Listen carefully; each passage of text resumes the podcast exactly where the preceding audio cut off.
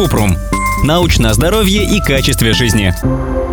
Можно ли доверять кинезиологии? Вижу, что ее профессиональное сообщество не рассказывает про чакры, но и в традиционную медицину не входит. Кратко. Термин «кинезиология» происходит от греческих слов «кинезис» — движение и «логос» — знание. То есть кинезиология — это наука, которая изучает движение человека. Научную кинезиологию нужно отличать от псевдонаучных направлений альтернативной медицины, в названиях которых есть слово «кинезиология», например, от прикладной или образовательной кинезиологии. У этих методов нет доказанной эффективности.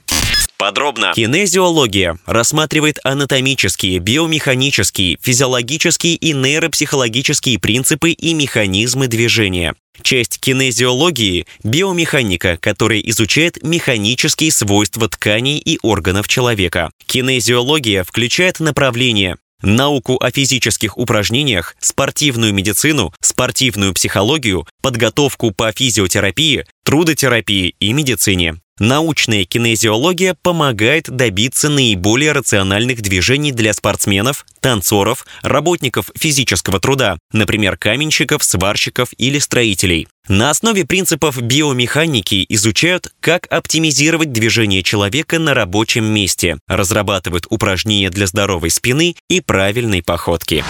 Ссылки на источники в описании подкаста. Подписывайтесь на подкаст Купрум, ставьте звездочки, оставляйте комментарии и заглядывайте на наш сайт kuprum.media. Еще больше проверенной медицины в нашем подкасте без шапки. Врачи и ученые, которым мы доверяем, отвечают на самые каверзные вопросы о здоровье. До встречи!